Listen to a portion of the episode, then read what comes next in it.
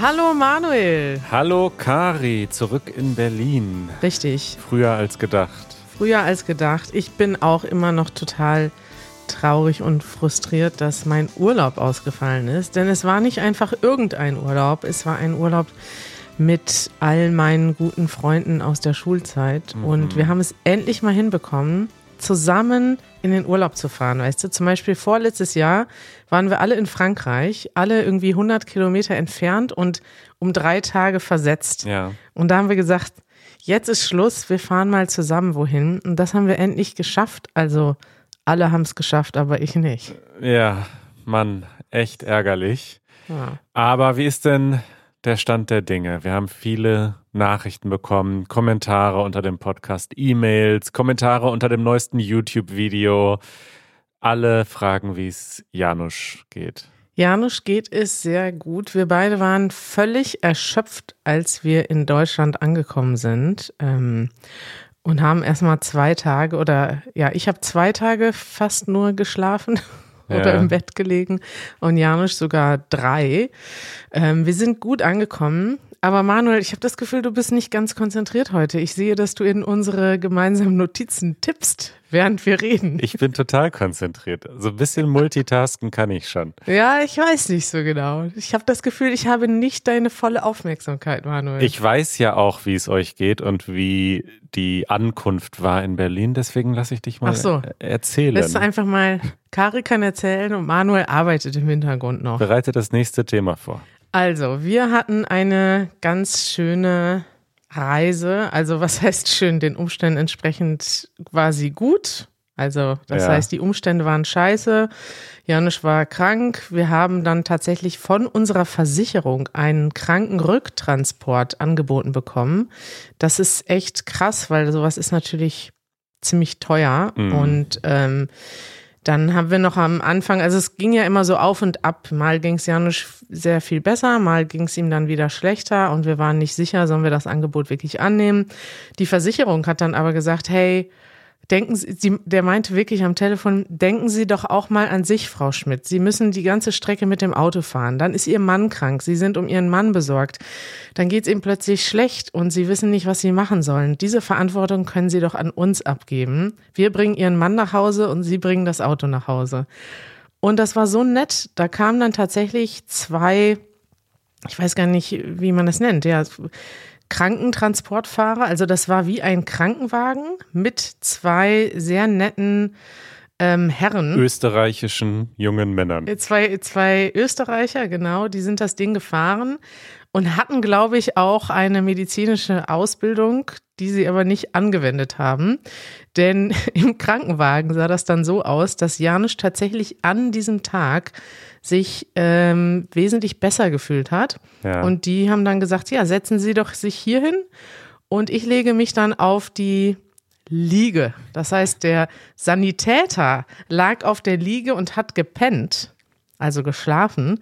Und Janusz saß im Sitz und hat seine Butterbrote, die ich ihm vorher geschmiert habe, gegessen und zwischendurch, weiß nicht, gesurft, Bücher gelesen. Und ähm, ja, meine Vorstellung war so, der sitzt da im Krankenwagen und wird die ganze Zeit überwacht. Ne? Da wird der Blutdruck gemessen, einmal die Stunde. Da wird die Temperatur gemessen, so wie ich das vorher gemacht hatte. Aber nee, die sind einfach nur gefahren. Ja. Der Sanitäter hat auf der Liege gelegen und zwischendurch sind sie noch, und das war jetzt das Besondere, mit dem Blaulicht, also mit der Sirene durch den Stau. Ja, also ohne Sound vermute ich, ne? Nur quasi. Doch, mit Sound. Mit Sound. Ja, sonst wären sie doch da nicht durchgekommen. Wow. Also das Lustige war sogar, dass wir uns verloren hatten. Also ich wollte eigentlich hinter dem Auto herfahren. Ja. Dann habe ich gefragt, darf ich hinter Ihnen herfahren? Und das hatten die mir auch vorher bei der Versicherung, Versicherung gesagt. Die meinten, kein Problem. Wenn Sie auf die Toilette müssen, fährt Ihr Krankenwagen auch rechts ran. Und ich dachte, das ist ja toll. Dann kann ich ja die ganze Zeit bei Janisch bleiben. Und dann sagte der Fahrer aber ähm, in Slowenien, wo wir losgefahren sind, ja, können Sie. Sie können gerne hinter mir herfahren, aber ich fahre 150 und im Stau fahre ich durch die Rettungsgasse. Und dann meinte ich so, ja, ähm, okay, ich kann es ja mal versuchen. und äh, zehn Minuten auf, nach, ja, nach zehn Minuten auf der Autobahn hatte ich sie schon verloren. Denn was ich nicht wusste, er fuhr auch 150, wenn das wenn die Geschwindigkeitsbegrenzung eigentlich 100, also sogar als die 100 war, ist er 100, weiß nicht, 40 oder so gefahren. Ich bin mir immer noch nicht ganz sicher, ob die das wirklich durften. Vielleicht sagen wir jetzt lieber nicht die Namen oder die Firma, die das da war, weil ich glaube, dass mit dem schneller fahren als Geschwindigkeitsbegrenzung und mit Blaulicht durch die Rettungsgasse, ich glaube, das darf man halt eigentlich nur, wenn es also wirklich sehr, sehr zeitrelevant ist, wie schnell man da ankommt. Und nicht bei einem ja. Krankentransport in der Regel. Ich weiß es nicht. Schätze ich schon. Ähm, naja, also ich habe dann das auch erst gedacht auf der anderen Seite. Ne? Also Janusz ging es jetzt zufällig wieder besser. Das war zwar schön, aber stell dir mal vor, es hätte ihm nicht gut gegangen und er hätte jetzt wirklich zum Beispiel drei Stunden im Stau gestanden und wäre dann drei Stunden später zu seiner medizinischen Behandlung gekommen. Ja, ja. Das ist ja dann schon zeitkritisch. Ne? Also insofern denke ich schon, dass die alle das Recht haben. Und dafür ist die Rettungsgasse ja da. Also die ist ja nicht nur da, um dann das Unfallopfer zu bergen, wenn da tatsächlich ein Unfall besteht, sondern die ist dafür da, dass halt Polizei und Sanitäter auch von irrelevanten Sachen schneller da durchfahren können. Das stimmt. Vielleicht müssen wir nochmal den Begriff erklären. Rettungsgasse ist auf der Autobahn, also wenn es auf der Autobahn einen Stau gibt und die Autos können nicht fahren, die stehen oder fahren ganz langsam, dann muss man in Deutschland, in vielen anderen Ländern auch, in Österreich zum Beispiel auch, müssen die zwei linken Spuren. Nee, eine. Wie eine? Die ganz linke Spur muss nach links fahren ja. und alle anderen Spuren nach rechts. Man kann sich das merken, indem man Richtig. die rechte Hand ausstreckt und sich seinen Handrücken anguckt. Dann zeigt der da und dann so den Daumen nach links. Der Daumen zeigt nach links und alle anderen Finger zeigen nach rechts. Und so muss man auch die Rettungsgasse bilden, dass die ganz linken nach links fahren und alle anderen nach rechts und dazwischen ist die Rettungsgasse, da düst dann der Krankenwagen durch. Das mit dem Daumen habe ich jetzt nicht verstanden, Manuel, aber es, man kann sich einfach merken, die eine Spur, die linke Spur fährt nach links. Ja, und das Lustige war dann, dass ich tatsächlich äh, Janusz beziehungsweise den Krankenwagen verloren habe. Und dann sind die irgendwann abgefahren auf einen LKW-Parkplatz. Dann habe ich versucht, sie zu finden, um mit ihnen die Pause zu machen. Habe sie nicht gefunden, bin weitergefahren, bin durch ganz Österreich durchgefahren. Also sie haben es, ich habe immer gedacht, gleich überholen sie mich. Ich habe sogar noch eine Pause gemacht. Und ich dachte, ja, die sind jetzt weit vor mir. Und irgendwann stand ich im Stau an der deutsch-österreichischen Grenze. Und dann macht es dü, dü, dü, dü, dü, und da kam Janusz vorbeigedüst im Krankenwagen ja. an mir vorbeigedüst. Und dass die Lage natürlich an dem Tag besser war, aber trotzdem auch immer noch ernst, konnte man dann erkennen, als er im Krankenhaus ankam in Berlin. Denn dort habe ich ihn dann in Empfang genommen und die Begrüßung im Krankenhaus war Berlin-typisch, würde ich mal sagen. Die war jetzt ja. erstmal nicht so besonders ähm, willkommen heißend. Und das erste, glaube ich, was die Person sagte, da im, am Empfang sozusagen, äh, war, dass er sich in die Schlange stellen soll. Und das hat er schon gesagt, so ja, der soll sich da hinten in die Schlange stellen. Und dann im zweiten Satz fragte er dann aber den Sanitäter, also einen dieser beiden österreichischen jungen Männer, äh, was hat er denn? Und dann meinte er so, ja, eine Sepsis. Und dann fiel dem diesem Mann im Krankenhaus so ein bisschen das Gesicht runter und der meinte, ach so, eine Sepsis, ja, dann darf er sich hinlegen. Also der ist mit dem Krankenwagen angekommen am Krankenhaus und dann ja. ist er da ausgeladen worden und die, das, die Krankenhausmitarbeiter haben gesagt, stellen Sie sich in der Schlange hinten an? Genau, ich glaube, weil, weil Janusz ähm, halt gelaufen ist und auf zwei Aha. Beinen stand. Und ich weiß nicht, ob sie fragten irgendwie, wie geht's Ihnen? Und Janusz sagte gut oder so. Ich weiß nicht mehr ganz genau. Aber jedenfalls kam ziemlich schnell, stellen sich da hinten in die Schlange. Und erst als dann rauskam, was seine Diagnose ist, gab es dann doch äh, einen alternativen Weg, ohne Schlange zu stehen. Ja, okay. ja. ja, es war alles sehr interessant. Wir haben viel gelernt, auch über unfreundliche Ärzte und also es ist jetzt schon wieder passiert hier, Janusz ist zu seinem Hausarzt gegangen und wurde da irgendwie voll unfreundlich empfangen. Er hat irgendwie, brauchte irgendwie Hilfe, um einen anderen Arzttermin zu machen. Und sie meinten, ja, kommen Sie am Montag wieder, wir haben jetzt keine Zeit. Und ich denke so, das ist eigentlich so krass. Ich weiß nicht, ob das ein spezielles Berliner Problem ist. In Slowenien war das teilweise so. Die meisten waren wirklich super nett und super hilfsbereit. Aber es gab auch einfach da so eine Chefkrankenschwester oder Krankenpflegefachkraft, die einfach immer unfreundlich war. So am dritten Tag war sie dann irgendwann nett zu mir und auch zu Janisch, aber so in den ersten zwei Tagen, als wir da ankamen an dem Krankenhaus, war die wirklich so unfreundlich und ich denk so, ey, ich verstehe zwar, dass ihr einen harten Job habt, aber das ist doch euer Job, euch um Menschen zu kümmern, denen es schlecht geht und die gerade also auch wenn es dir dann wieder besser geht, weißt du, du bist ja, Janusz zum Beispiel ist gerade wirklich durch eine richtig beschissene Zeit gegangen, wo er wirklich Angst hatte und es ihm schlecht geht. Und dann wirst du so unfreundlich begrüßt in Berlin bei deinem Hausarzt oder hier im Krankenhaus. Ich find's einfach unter aller Sau, Manuel. Follow-up. Da wird einfach weitergemacht. Das ist ein gutes, da wird einfach weitergemacht. Gutes Schlusswort, würde ich sagen. Ja, schön. Ja. Okay, das ist das Schlusswort. Also Janusz geht's einigermaßen wieder gut. Er muss sich immer noch erholen. Danke für alle eure Wünsche. Wir hatten eine interessante Zeit. Ja.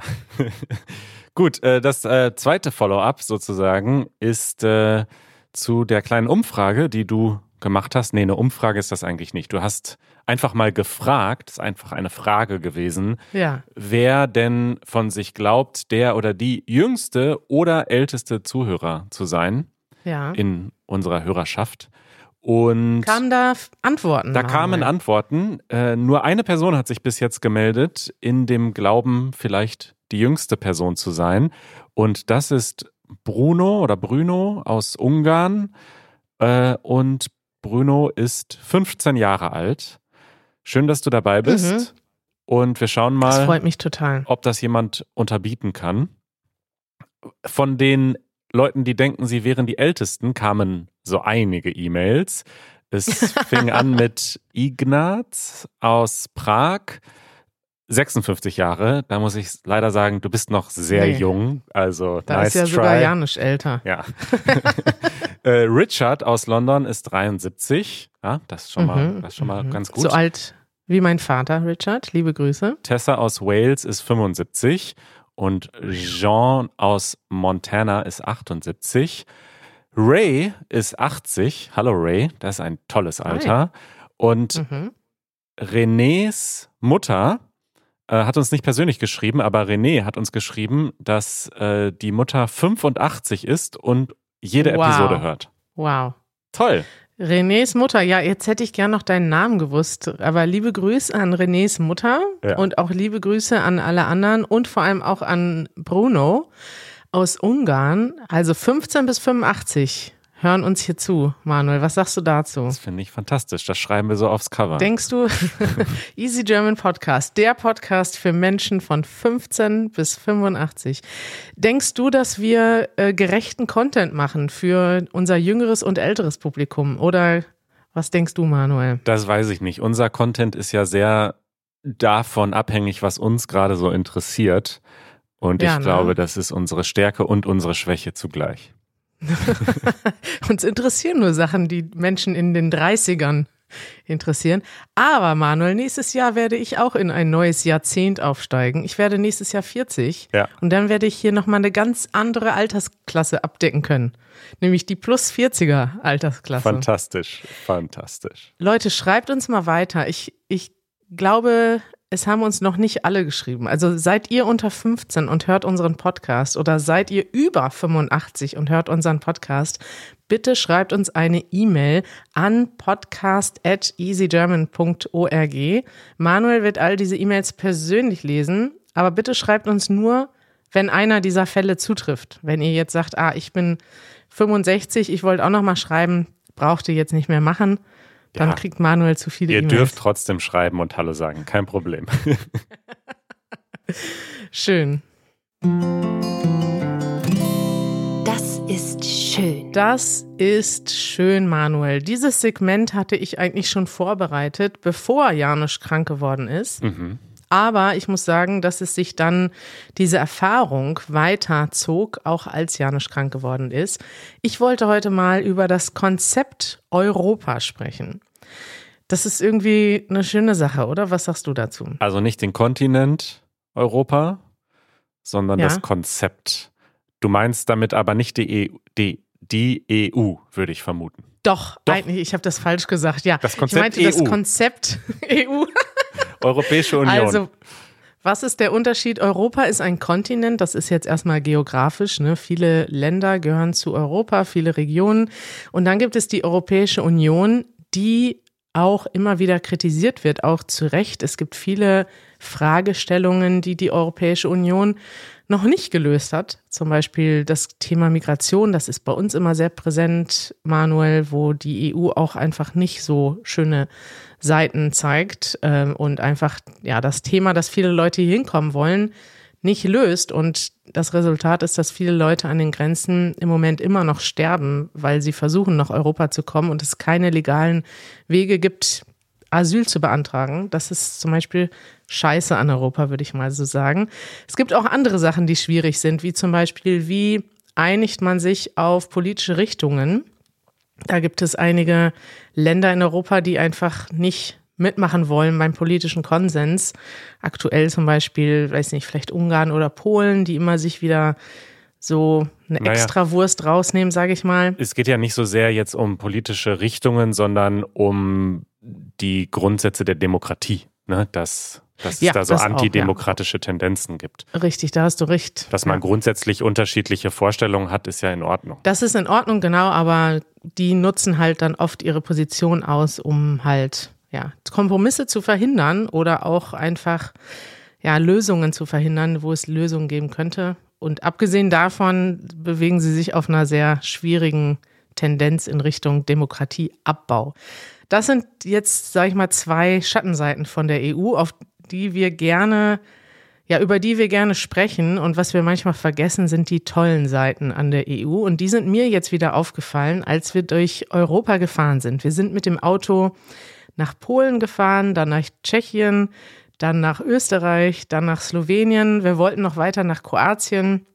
Und ich muss sagen, dass es einfach toll ist, wenn du mal andere Regionen der Welt vergleichst. Wir beide sind ja auch schon auf einigen anderen Kontinenten gewesen. Und du kannst hier einfach über die Grenze fahren und manchmal merkst du es gar nicht. Du merkst es nur dadurch, dass du eine SMS bekommst und plötzlich in einem anderen Handynetz bist. Übrigens, der schlechteste Grenzübergang mit Handynetzen ist der deutsch-österreichische. Da habe ich wirklich eine Stunde kein richtiges Netz gehabt. Aha. Aber ansonsten ist es einfach toll. Du fährst durch die EU. Du bist plötzlich in einem anderen Land, wo eine andere Sprache gesprochen wird, wo andere Menschen leben. Und trotzdem kannst du einfach dahin fahren. Du bist frei, die Grenze zu übertreten als EU-Bürger oder auch wenn du jetzt so ein Schengen-Visum hast hier. Ne? Mhm. Du kannst mittlerweile sogar telefonieren überall. Also selbst das, früher war das ja noch so, du bist dann nach Polen gefahren und dann kriegst du Anrufe aus dem deutschen Netz und es kostet total viel. Ja. Das ist heute eigentlich auch geregelt. Eine der Sachen, die die EU mal geregelt hat, wo man sagen kann, das ist wirklich gut und verbraucherfreundlich. Manchmal hat die EU ja so, so einen kleinen Regulierungswahn, wo man sich dann auch fragt, ob das so alles so sein muss. Aber das war zum Beispiel wirklich überfällig, dass man nicht mehr, wenn man irgendwie in Holland mal kurz einkaufen geht, dann auf einmal drei Euro pro Minute bezahlen muss, nur weil man einen Anruf angenommen hat. Das ist jetzt EU-weit, kostet es alles immer genauso viel wie im Heimatland. Das ist sehr gut. Richtig, ja. Und ich denke, es gibt noch viele andere positive Sachen, die wir manchmal vergessen. Für uns in der EU ist das schon normal. Wir können jetzt einfach nach Ungarn fahren und können dort, warte mal, welche Währung, ich weiß gar nicht ehrlich gesagt, welche Währung benutzt ja. Da muss man auch aufpassen, ne? denn die EU ja. und die Währungsunion sind ja zwei unterschiedliche Dinge. Nicht in allen EU-Ländern wird mit Euro bezahlt. Und ich weiß gar ja, nicht, ob es auch Euro-Länder gibt, die nicht in der EU sind. Also es ist jedenfalls, die Schnittmenge ist sehr groß, aber es ist nicht das Gleiche. Aber das ist auch das Schöne, dass ich in Slowenien war und ich dachte die ganze Zeit, ach, jetzt soll ich jetzt immer, soll ich Geld abheben oder nicht? Und irgendwann habe ich erstmal gemerkt, in Slowenien zahlt man auch mit dem Euro. Und sogar in Kroatien, wo man erst seit diesem Jahr mit dem Euro bezahlt, zahlt man aber mit dem Euro.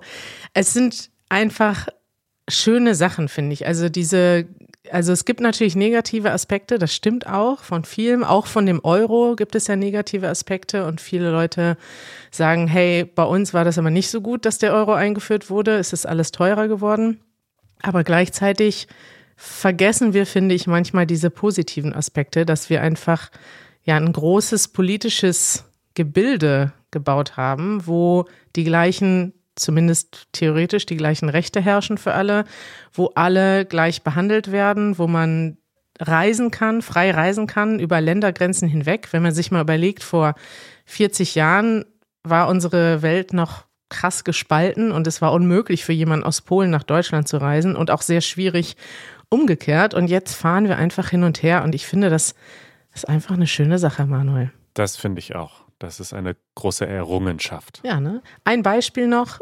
Gesundheitskarte. Wir, als wir zum ersten Mal ins Krankenhaus gegangen sind in Slowenien, da dachte ich noch, oh, jetzt wird es kompliziert. Keiner spricht hier Englisch und wie machen wir das jetzt mit der Zahlung? Und das war so easy. Die meisten haben tatsächlich Englisch gesprochen. Die Leute, die kein Englisch sprachen, die haben tatsächlich mit Google Translate übersetzt. Die haben dann mhm. immer was eingetippt in ihren Rechner, Bildschirm umgedreht und wir haben dann zurückgetippt auf unserem ja. Handy. Hat auch funktioniert. Und das Tolle ist, die haben einfach nur die Gesundheitskarte von Janusz, von der deutschen Krankenversicherung, eingescannt und konnten damit alles lösen. Wir haben irgendwie insgesamt 15 Euro bezahlt als Bearbeitungsgebühr in Slowenien und der Rest wird einfach alles mit der deutschen Krankenversicherung verrechnet. Und das ist einfach sensationell, oder? Ja, die Gesundheitskarte ist die Versichertenkarte der gesetzlichen Krankenversicherung in Deutschland. Das stimmt, das ist super, dass die auch EU-weit gilt für so einen Krankenhausbesuch zum Beispiel. Die hätte aber zum Beispiel jetzt diesen Krankenrücktransport nicht bezahlt. Deswegen ist es immer nee. noch wichtig, eine Auslandskrankenversicherung zu haben, auch wenn man nur innerhalb der EU reist. Das möchte ich nochmal anmerken. Auslandskrankenversicherung, sowas haben wir auch noch zusätzlich gehabt. Und wir hatten die tatsächlich sowieso schon, weil wir ja viel auch in andere Länder reisen. Aber ich bin jetzt wirklich froh, dass wir die auch in der EU hatten. Zumal die irgendwie, ich glaube, die kostet 15 Euro für Janusz und mich pro Jahr. Ja. Und das haben wir jetzt auf Jahre schon wieder raus, das Geld mit diesem Krankentransport. Eure Fragen. Liebe Kari, wir haben Fragen bekommen über unsere Website easygerman.fm und mhm. Valerio. Oh, Valerio aus Graz? Das weiß ich nicht, das steht hier nicht. Könnte sein, ja.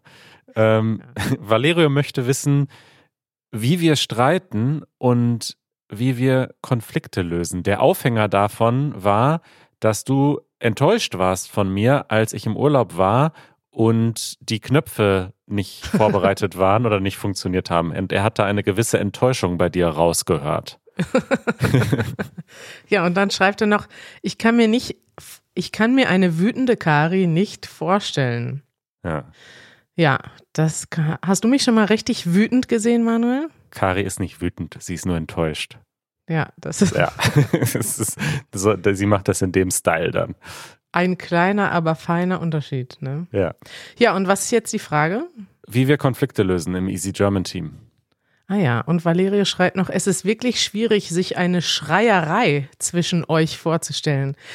Ja, ich glaube, angeschrien haben wir uns noch nie, oder? Nee, das nee, ist, ist nicht unser Stil. Ist nicht unser Stil. Ja, also ich würde sagen, wir haben ganz gute Konfliktlösungskultur. Generell zwischen uns beiden, aber auch in der Firma, würde ich sagen. Wir versuchen Konflikte dadurch vorab zu vermeiden, dass wir einfach regelmäßige Check-ins haben, nennen wir die. Das heißt. Aussprachen könnte man sagen, vielleicht auf Deutsch. Aussprachen, ja. Also einmal im Monat, im Normalfall unterhalten oder nehmen wir uns Zeit um wirklich nicht über so Daily Business zu sprechen, sondern nur über unsere Beziehung und zu gucken, gibt es da irgendwas, was, wie geht es uns gerade, wie entwickeln wir uns, wie fühlen wir uns in der Firma und was gibt es vielleicht, was zwischen uns nicht so gut gelaufen ist, was man verbessern könnte. Aber wir machen uns auch mal Komplimente, ne? Also ist eigentlich öfters der Fall, Manuel, dass wir uns, wir beide oder auch mit unseren Mitarbeitern uns einfach mal sagen, was gut läuft. Das ist auch wichtig, dafür braucht man auch Raum. Und ich glaube, dass das schon das wichtigste Instrument ist, um Konflikte zu vermeiden. Denn wir haben auch schon mal umgekehrt gemerkt, wenn wir dann diese Treffen dann nicht ernst genommen haben oder nicht regelmäßig gemacht haben, das muss gar kein großes Ding sein, was dann passiert, aber es kann sein, dass es vielleicht eine kleine einen kleinen Moment gab, wo jemand unzufrieden war und wenn das dann nicht ausgesprochen wird, dann manchmal bleibt das dann hängen über Wochen und das ist dann doof, weil dann kann irgendwie ja etwas Kleines groß werden und das sollte man vermeiden. Total. Wir haben eine gute Feedback-Kultur einfach und Feedback, du hast jetzt Komplimente gesagt, aber ich glaube, wir sind einfach gut darin, sowohl die Dinge, die gut laufen, als auch die, die vielleicht mal schiefgegangen sind, einfach auszusprechen. Und ich habe auch das Gefühl, bei uns im Team hat niemand jetzt irgendwie so ein übergroßes Ego, dass er oder sie das nicht. Na, also wir nehmen das auch alle gut an. Wir sind alle gut darin, auch mal zu sagen, yo, da habe ich einen Fehler gemacht, tut mir leid, beim nächsten Mal läuft es besser. Und dann ist das auch vom Tisch. Und deswegen, weiß ich nicht, müssen Richtig, wir uns nicht ja. anschreien.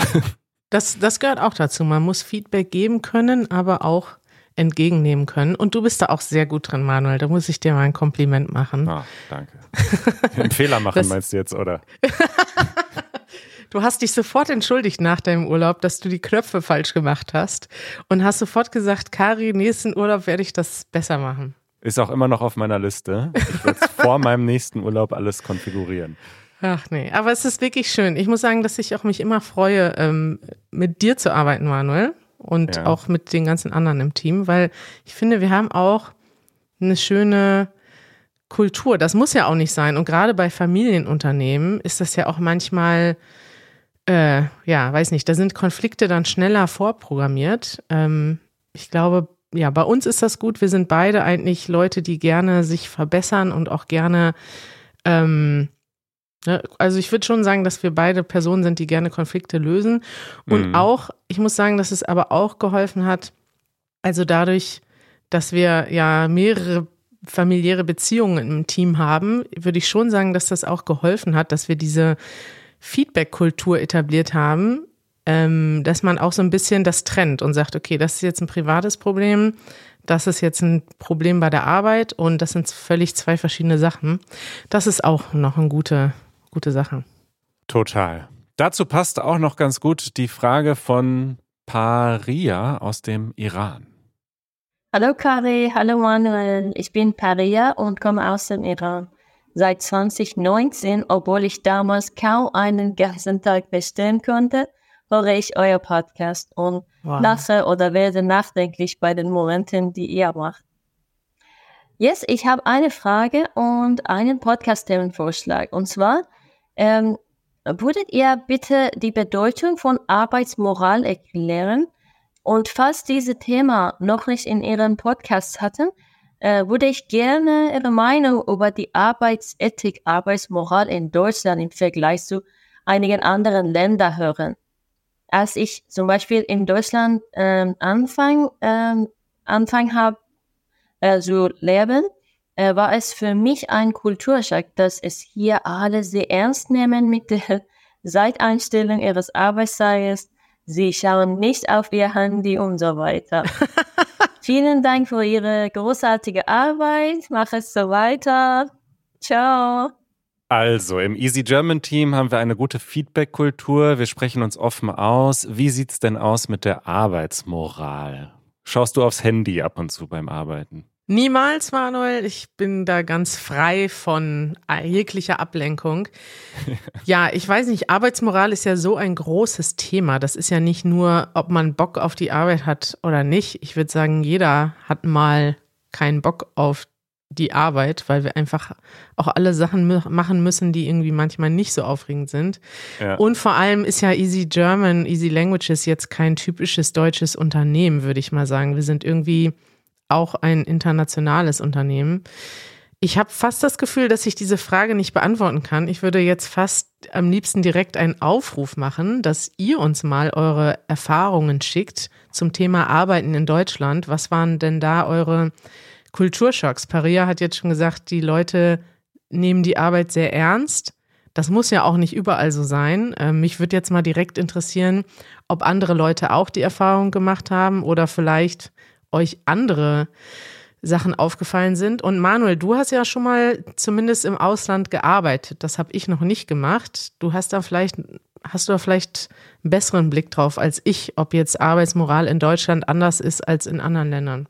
Ja, ich meine, ich habe in Polen und in der Schweiz gearbeitet und in beiden Ländern habe ich auch eine sehr hohe Arbeitsmoral so wahrgenommen oder ein hohes Pflichtbewusstsein zumindest. Ich glaube, dass wir Deutschen, wir sind schon sehr pflichtbewusst und wir haben zum Beispiel nicht diese Kultur, der gibt es ja unterschiedliche Namen und, und Begriffe, aber sowas ähnliches gibt es ja in vielen Ländern so eine Siesta, dass man nicht wie wir Deutschen irgendwie gehetzt 30 Minuten Mittagspause macht und dann geht's weiter, sondern dass man sagt, okay, mittags ist es so warm zum Beispiel, häufig ist das in warmen Gegenden, da sind wir sowieso nicht produktiv, dann machen wir doch lieber drei Stunden Pause und arbeiten dann spät nochmal. Das gibt's in Deutschland nicht, obwohl das, glaube ich, eigentlich extrem gesund ist und wahrscheinlich auch vielleicht insgesamt die Produktivität sogar fördert, weiß ich nicht. Mhm. Aber insofern glaube ich schon, wir sind so pflichtbewusst, wir arbeiten gerne durch. Wobei, ich weiß gar nicht, ob das, also zum Beispiel, ähm, wir haben ja mal ein Video gemacht in England, ja. wo wir Deutsche interviewt haben, die in in Großbritannien leben, aber ja, wir haben nur in England eigentlich die Interviews gemacht. Ich muss mal eben gucken. Das heißt Easy German UK versus Germany. Mhm. Und da haben uns auch Leute erzählt, Easy German 282, dass es eher so ist, dass da in England durchgearbeitet wird. Also da hat mhm. uns dann zum Beispiel eine Deutsche, die schon länger in London lebt, erzählt, dass in Deutschland macht man so immer ordentliche Mittagspausen, mindestens eine Stunde. Man geht mit den Kollegen zusammen essen. Und bei ihrer Arbeit war das nicht der Fall. Das wäre ein Kulturschock gewesen. In London hätte man sich immer nur schnell bei der Arbeit ein Brötchen reingeschoben, aber eigentlich mm. weitergearbeitet. Ja, stimmt. London kann ich mir vorstellen, dass das noch gestresster ist. Aber weißt du was, Kari, du hast recht. Ich glaube, dass wir das ganz schlecht überhaupt ähm, so beurteilen können aus unserer Sicht. Die, die das gut beurteilen können, sind unsere HörerInnen, die vielleicht aus anderen Ländern kommen und jetzt in Deutschland arbeiten. Also schreibt ja. uns mal eure Erfahrungen. Schreibt uns mal insgesamt zum Thema Arbeiten in Deutschland. Was sind euch für Unterschiede aufgefallen? Erzählt uns, woher kommt ihr? Was wird in eurem Land anders gemacht? Und vielleicht machen wir da mal ein Thema der Woche zu. Arbeiten in Deutschland. Schickt uns auch gerne eine Sprachnachricht. Die können wir dann auch ähm, vorstellen, vorspielen im Podcast. Und falls ihr sagt, hey, ich habe jetzt so viel Arbeitserfahrung in Deutschland, ich wäre sogar ein guter Podcast-Gast, dürft ihr euch auch gerne selbst vorstellen. Das ist doch mal ein schönes Thema, was wir mal ausführlicher besprechen können.